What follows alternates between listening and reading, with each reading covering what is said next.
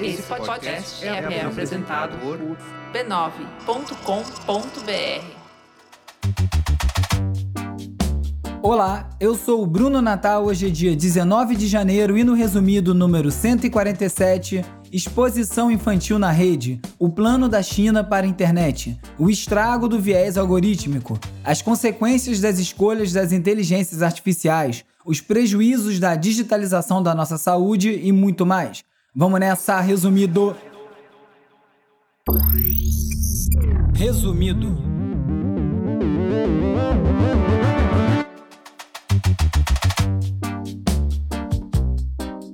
Olá, resumista! Esse é o Resumido, um podcast sobre cultura digital e o impacto da tecnologia em todos os aspectos das nossas vidas, seguindo em primeiro lugar na Apple Podcasts.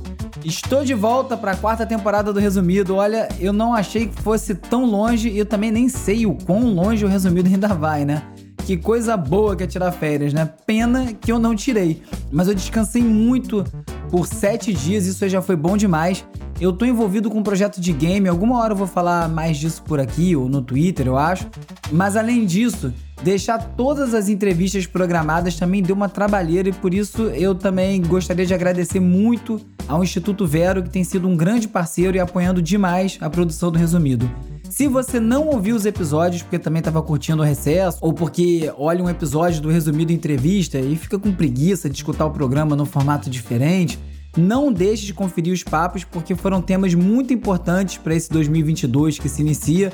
Eu falei sobre bots e eleições com o Caio Machado, sobre economia do criador com a Nilce Moreto, sobre blockchain e Web3 com o Gabriel Aleixo e sobre inteligência artificial com a Sandra Ávila. E já que é o primeiro episódio do ano, eu quero aproveitar para dizer que por conta desse game que eu estou desenvolvendo, o tempo anda bem curto então esse ano é bem capaz de eu não conseguir gravar algumas semanas, ou então entregar episódio mais curto, ou até experimentar com um formato na busca aí de tornar esse processo de produção mais simples, porque apesar de não parecer, esse podcast dá um trabalho danado para fazer. E se você gosta desse podcast, comece aí o ano seguindo, curtindo, dando cinco estrelinhas pro resumido na plataforma que você estiver escutando agora Lembrando que agora, assim como a Apple Podcasts, o Spotify também permite deixar estrelinhas. A gente está lá com a média de 4.9. Quem é que deu uma nota abaixo de 5?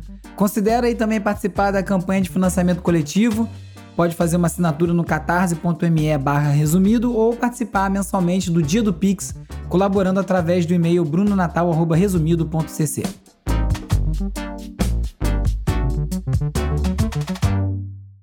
Vamos de cultura digital, de como o comportamento online ajuda a moldar a sociedade.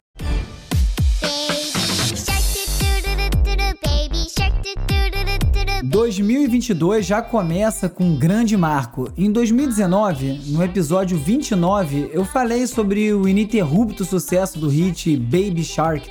Foi lançado em 2015. Todo mundo que convive com crianças já deve ter ouvido essa música. Teve paródia, o pessoal fez até uma versão funk. Segundo o Gizmodo, Baby Shark se tornou o primeiro vídeo da história a ultrapassar os 10 bilhões de visualizações e agora é o vídeo mais visto na história do YouTube. Isso aí diz muito sobre o poder do conteúdo infantil nas mídias digitais, porque qualquer sucesso é elevado à enésima potência, já que criança adora ficar repetindo as coisas. Falando em criança, você já viu a Alice, né? Um bebê de dois anos e pouquinho, que ficou famosa no TikTok porque ela consegue falar umas palavras bem difíceis como é que fala liquidificador? Liquidificador. Recentemente ela fez um comercial de fim de ano de um banco junto com a Fernanda Montenegro e virou uma das propagandas mais assistidas do ano e, óbvio, acabou rendendo memes e mais memes usando a imagem da criança. Três dias que eu estou recebendo muitos memes com a imagem da Alice. A maioria deles são inocentes, são até engraçados, mas alguns deles não são. Eu queria deixar claro que a gente não deu autorização para nenhum deles e a gente não concorda em associar a imagem da Alice com fins políticos ou religiosos, por exemplo. A mãe da Alice foi aí para as redes sociais reclamar do uso indiscriminado da imagem da filha. Ela disse que já vem recebendo memes há algum tempo, alguns mais inofensivos, mas outros têm conteúdo político e religioso. E além disso, também tem empresas que têm usado a imagem da Alice sem autorização da família. No vídeo, a mãe pede bom senso e também ajuda para que parem com esses memes. Ela tá correta quando ela pede às pessoas cuidado com a imagem de uma criança, mas não foi ela quem criou uma conta pública no TikTok para publicar os vídeos da filha, angariando milhões de seguidores e monetizando a imagem da menina? A internet não é lugar de crianças justamente porque não tem como se controlar o que é feito e o que é publicado online. Infelizmente, essa família está aprendendo da pior maneira possível e Alice provavelmente nunca vai conseguir se livrar dessa fama, mas nada disso precisa acontecer com seu filho ou com a sua filha, ainda mais sem você estar tá ganhando nada para isso. Então vale sempre refletir muito antes de postar conteúdo com criança por aí. A China está firme no combate aos algoritmos e a partir de março vai lançar uma série de novas regras para tentar diminuir a influência deles sobre o comportamento dos usuários. Por exemplo, aplicativos que têm aquelas recomendações personalizadas, tipo leia a seguir ou assista a seguir, vão ficar proibidos de utilizar essa função, já que isso aí seria uma forma de manipular os usuários. E também para conter a desinformação, a China vai transferir para as plataformas a responsabilidade de garantir que nada falso ou não aprovado pelo governo chinês, no caso, seja disseminado. O objetivo dessas medidas é conter as tensões sociais e, óbvio, a disseminação de informações que não são aprovadas pelo governo. A questão então é o que o governo chinês considera desinformação, porque muitas vezes é a verdade. Isso aí dá mais uma prova de que o debate sobre a regulação dos conteúdos nas plataformas não é nem um pouco simples.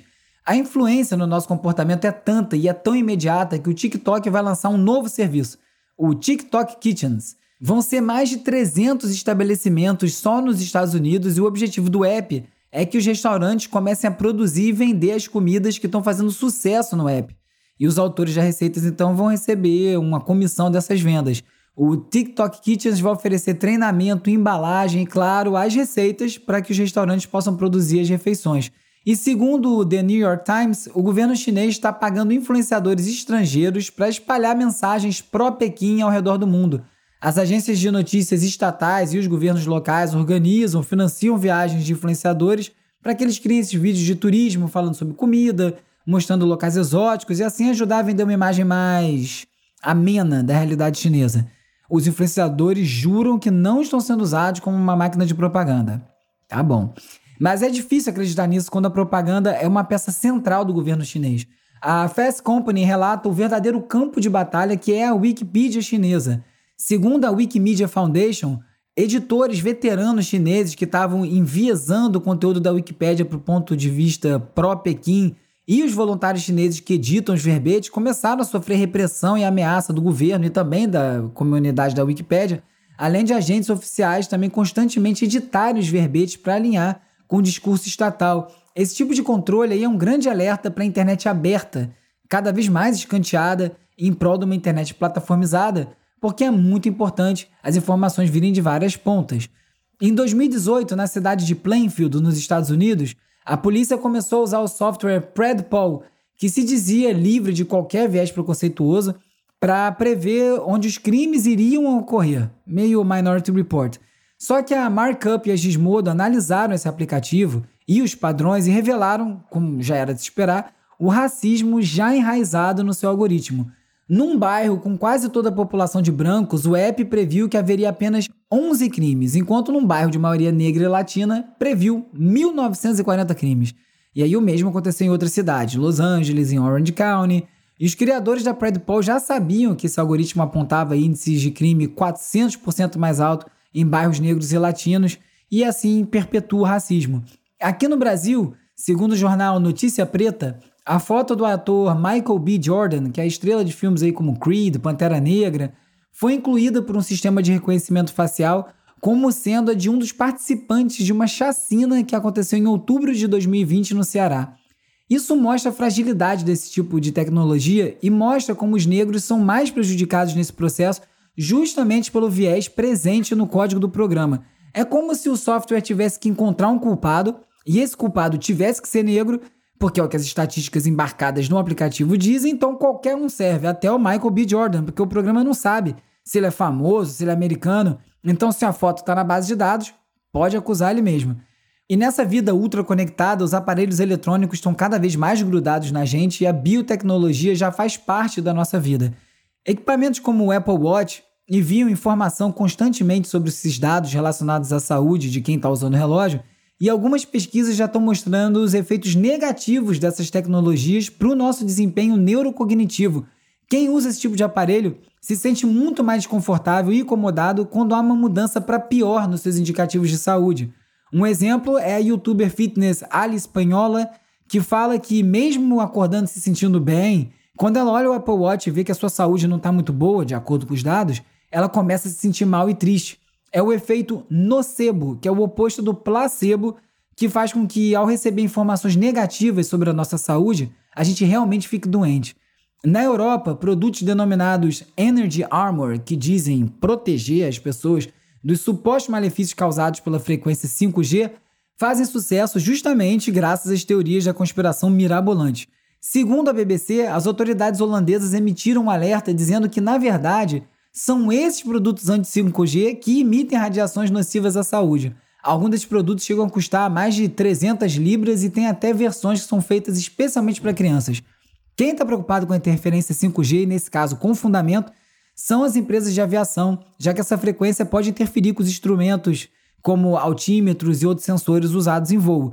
Uma carta assinada pelos presidentes das maiores empresas de aviação dos Estados Unidos e que foi enviada para o Congresso pelo grupo lobista Airlines for America, pede que o governo não libere a frequência 5G perto de aeroportos antes de uma ampla discussão com esse setor. Well, it's a device that many of you likely have in your home right now. We're talking about Amazon's Alexa. She's helpful with most tasks, but one mother has a warning for other parents with young children. ABC's Ariel Reshef now with details on the so-called Outlet Challenge. O 5G que vai possibilitar a internet das coisas funcionar, conectando quase tudo que existe à internet, algo que está bem longe de, de ser trivial. E a BBC conta que a Amazon lançou uma nova atualização no sistema operacional da Alexa depois de mais um escândalo. Uma menina de 10 anos pediu para a Alexa um desafio e a assistente virtual sugeriu que ela conectasse um carregador de telefone numa tomada sem inserir completamente, só até a metade, e em seguida para ela tocar os pinos que estavam expostos com uma moeda. Não precisa nem dizer que o resultado disso é um curto-circuito, um baita de um choque elétrico, e aí, seguindo os algoritmos de recomendação, a Alexa sugeriu essa sandice porque esse desafio já fez muito sucesso no TikTok, que é outro vespeiro de ideia de jirico. A Amazon informou que corrigiu o erro. Mas será que corrigiu futuros erros? Nos Estados Unidos, as pessoas têm o direito de gravar a polícia em ação. É assim que casos de abuso de poder são revelados, normalmente como foi o caso do assassinato do George Floyd, por exemplo. Eu nem sei se no Brasil a gente pode fazer isso, provavelmente pode, mas mesmo podendo, eu quero ver o que, que acontece se alguém resolver exercer esse direito e filmar uma dura numa viela à noite.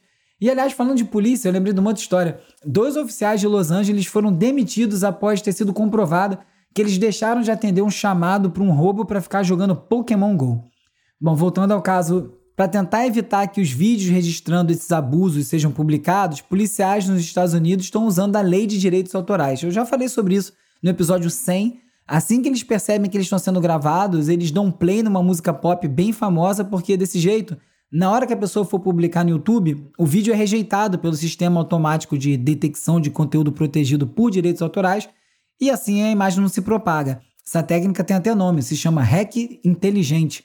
Foi criada pelo Cory Doctorow e o intuito era evitar que vídeos de fascistas fossem publicados, só que ele alertou para o potencial uso e abuso desse recurso por outros grupos.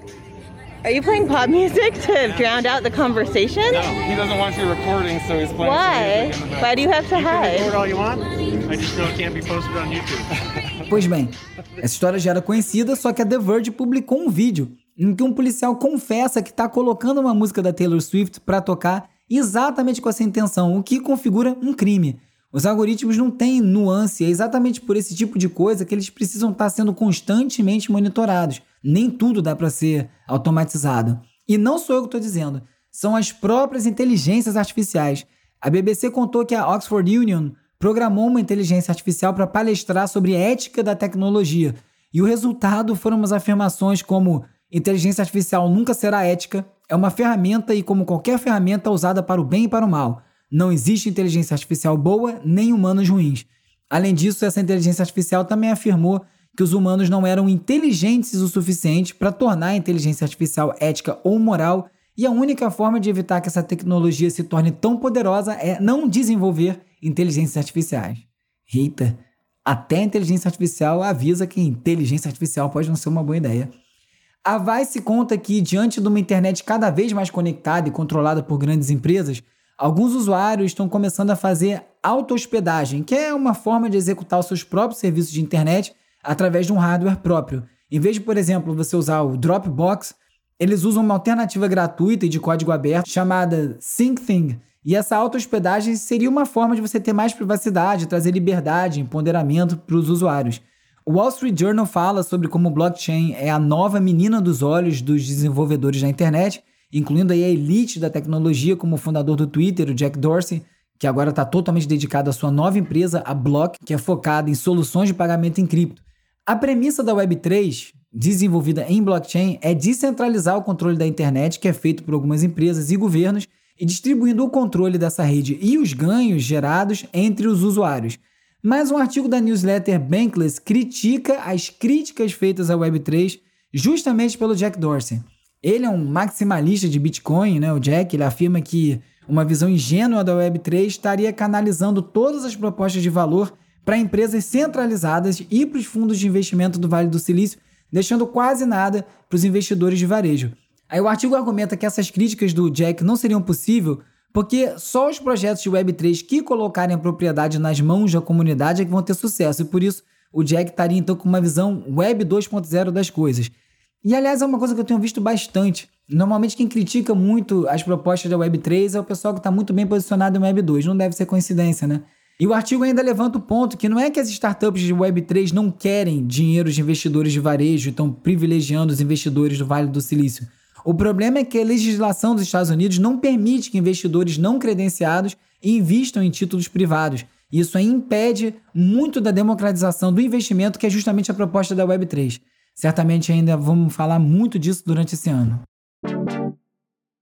E agora é hora de falar sobre como as Big Tech moldam o nosso comportamento. Provando que sucesso não é sinônimo de qualidade, o podcast mais popular do planeta, o The Joe Rogan Experience, que é um exclusivo do Spotify, finalmente virou alvo dessa nossa interminável campanha contra a desinformação e as notícias falsas. O polêmico Joe Rogan, que já sofreu acusações de homofobia, misoginia, racismo, entrevistou no final do ano passado o Robert Wallace, que é um médico dos Estados Unidos conhecido por disseminar mentira sobre a vacina contra o Covid. No episódio em questão, Wallace disse que os hospitais dos Estados Unidos ganham dinheiro do governo cada vez que registram uma morte pelo vírus e que os líderes mundiais hipnotizaram as pessoas para que elas acreditassem nas vacinas. E para o espaço, todos os dados mostrando aí que quem está vacinado não termina internado e quase todo mundo que está morrendo é que não estava vacinado. Mas vamos lá. Por conta disso e do histórico do próprio Joe Rogan de disseminar informação falsa durante a pandemia, não só nessa entrevista, um grupo de 270 cientistas e profissionais de saúde dos Estados Unidos inteiro encaminhou uma carta aberta ao Spotify cobrando uma atitude da plataforma em relação ao Joe Rogan Experience e pedindo também medidas bem claras contra a desinformação como um todo na plataforma. Apesar de já ter afirmado que não tolera notícias falsas, principalmente contra a saúde pública, o Spotify não respondeu abaixo assinado. E o programa com Wallace segue lá disponível até o fechamento desse episódio do resumido. Então a dica no caso é não ouça. Na Núcleo, uma matéria sobre o Twitter não combater a desinformação sobre o Covid 2019.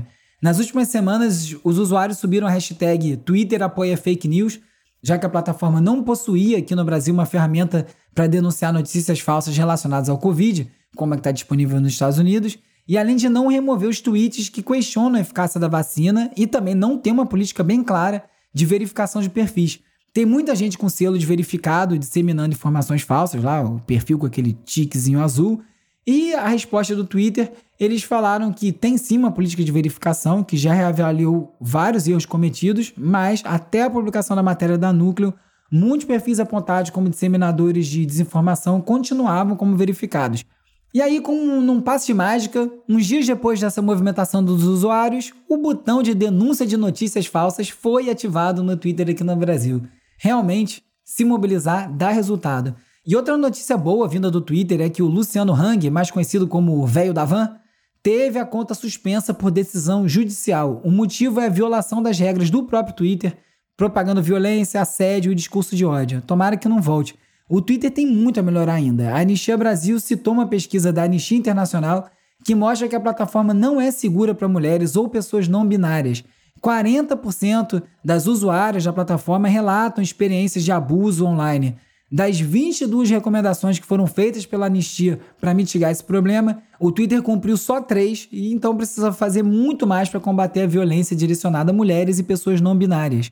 A desinformação vem sendo um problema também para o YouTube e a agência Lupa, junto com várias outras organizações do mundo todo, enviou uma carta aberta para a CEO Susan Wojcik pedindo um compromisso maior no combate à desinformação, uma atuação mais transparente e, óbvio, a remoção de conteúdos falsos e que esses esforços sejam feitos em todos os idiomas, não só para o conteúdo em inglês. A Axios conta que tramita na Câmara dos Estados Unidos um projeto de lei que vai exigir que as plataformas online permitam ao usuário optar por não ter algoritmos baseados em dados pessoais selecionando seu conteúdo. Esse projeto é bipartidário, que é uma raridade nos Estados Unidos, que mostra como a questão dos algoritmos está bem inflamada. Falando em algoritmos, o Instagram prometeu para o primeiro semestre de 2022 novas opções de feed sendo um deles o tão desejado feed cronológico, em que os posts vão aparecer na ordem que eles foram publicados. Ainda vai ter o feed home, que é totalmente baseado em algoritmos, e um outro de favoritos, com uma lista de contas de criadores, amigos, familiares que o usuário mais interage. E a Tab Wall escreveu sobre os novos prédios instagramáveis, são apartamentos que estão sendo criados para jovens em busca de networking. Como é o caso da empresa Casa, com K, que foca em moradores com boa condição financeira, é óbvio. É uma variação dessas antigas pensões, mas que agora são chamadas de housing ou co-living, em inglês, é óbvio, né? Para atrair ainda mais o público, a empresa contratou influenciadores digitais para explicar como é morar ali e a parte de co-living é totalmente decorada para ser bem instagramável. É uma beleza. Essa é realidade maquiada aí, que é alvo de uma nova proposta de lei no Reino Unido chamada de Digitally Altered Body Image Bill, ou Lei da Imagem de Corpo Alterada ou Modificada, traduzindo aqui ao pé da letra, que vai obrigar que tenha um tag nas imagens que sejam digitalmente alteradas usando programas de edição como Photoshop ou Facetune. E o objetivo principal é combater distúrbios alimentares que estão sendo causados pela busca impossível por esses corpos idealizados que são publicados nas redes sociais.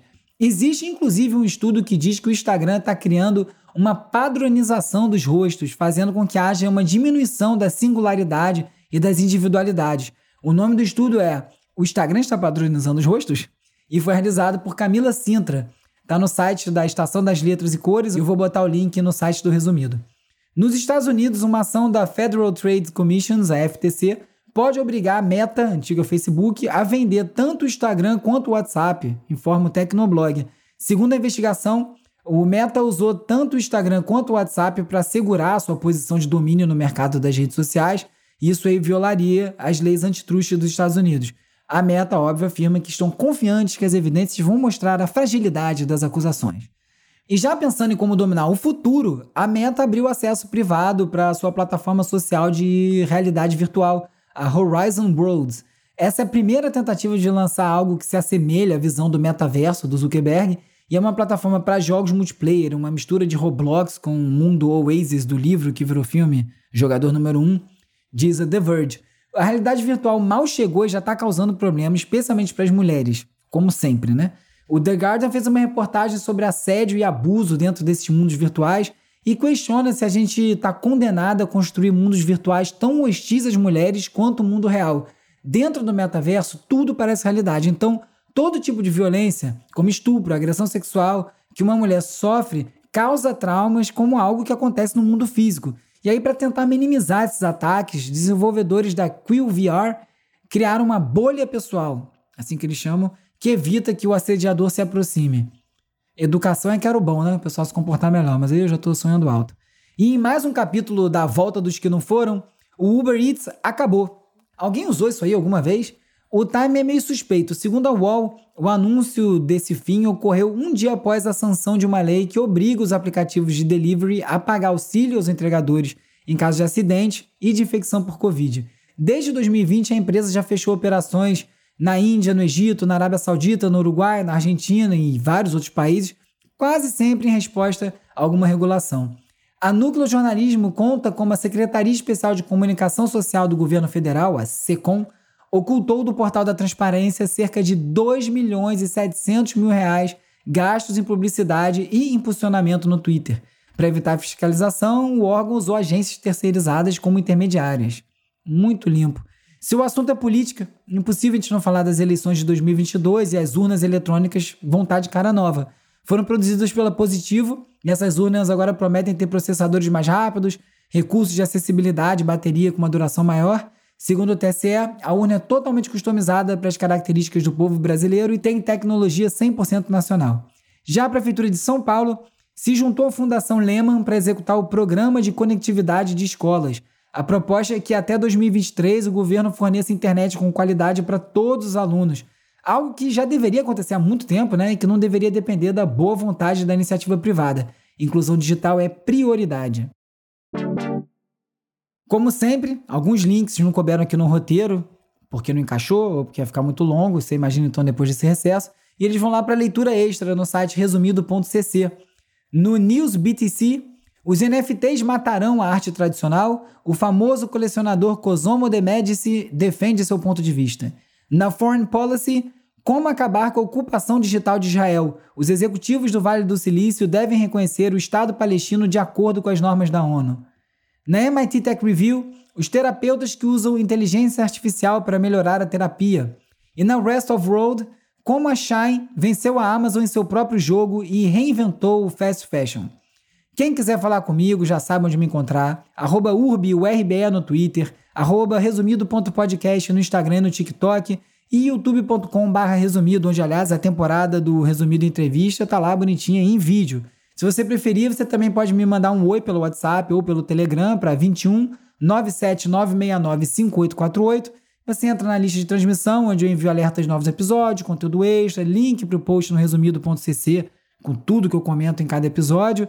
E você pode também me procurar lá no Discord. Tem um Discord do Resumido e tá muito legal por lá. Tem link para isso tudo lá na home do resumido.cc. Hora de relaxar com as dicas de ler, ver e ouvir.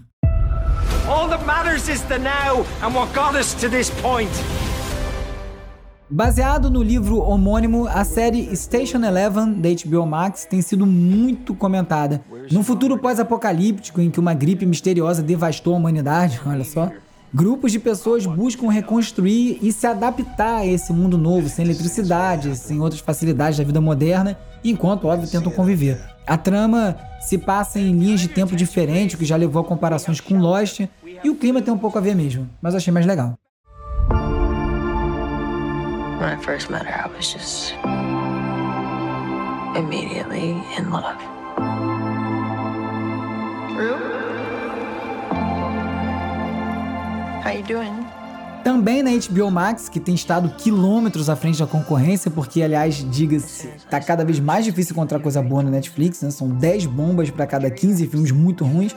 Estreou a segunda temporada de Euphoria. A série acompanha um grupo de jovens estudantes e suas experiências de identidade, sexo, drogas, trauma, amizade, tudo isso aí que faz a adolescência esse período de vida tão memorável.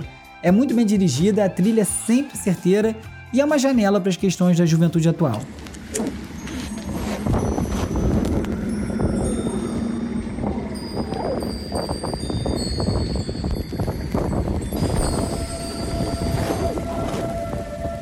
E quem sai das sombras, ou melhor, segue se movendo nas sombras, é o Burial, um recluso produtor inglês que surgiu aí, sacudiu as estruturas do dubstep. Lembra do dubstep? Com o álbum Untrue de 2007 e que a Pitchfork chamou aí com algum exagero de melhor disco de música eletrônica do século. Não descasso, mas não é isso tudo não.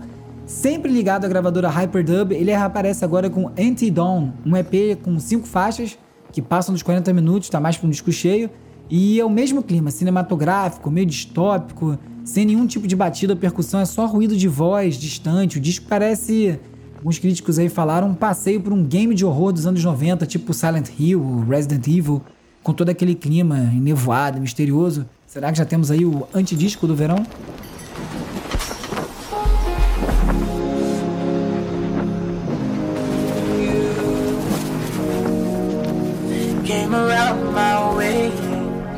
Nesse episódio você ficou sabendo dos riscos da exposição infantil na rede, da visão chinesa para o futuro da internet e de como os viés das inteligências artificiais têm efeitos reais. Soube também que a digitalização da nossa saúde pode ser prejudicial, que as grandes plataformas estão na mira por conta dos seus algoritmos e muito mais. Se você gostou desse episódio, não deixe de recomendar o resumido para mais gente. Assina na plataforma que você estiver escutando agora. Dê o like, curte, segue, deixa estrelinha, resenha, tudo que der para fazer. O resumido é parte da rede B9 e tem o apoio do Instituto Vero. O resumido é escrito e produzido por mim, Bruno Natal. A edição e mixagem é feita pelo Hugo Rocha. A pesquisa do roteiro é feita pela Isabela Inês, com a colaboração do Carlos Calbuque Albuquerque. As redes sociais são editadas pela Beatriz Costa, com design do Felipe Araújo e animações do Peri Selmanman. A foto da capa é do Jorge Bispo e o tema original foi composto por Gustavo Silveira. Eu sou o Bruno Natal, obrigado pela audiência e semana que vem tem mais resumido.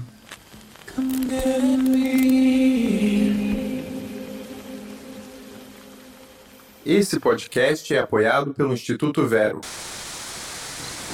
Resumido. resumido.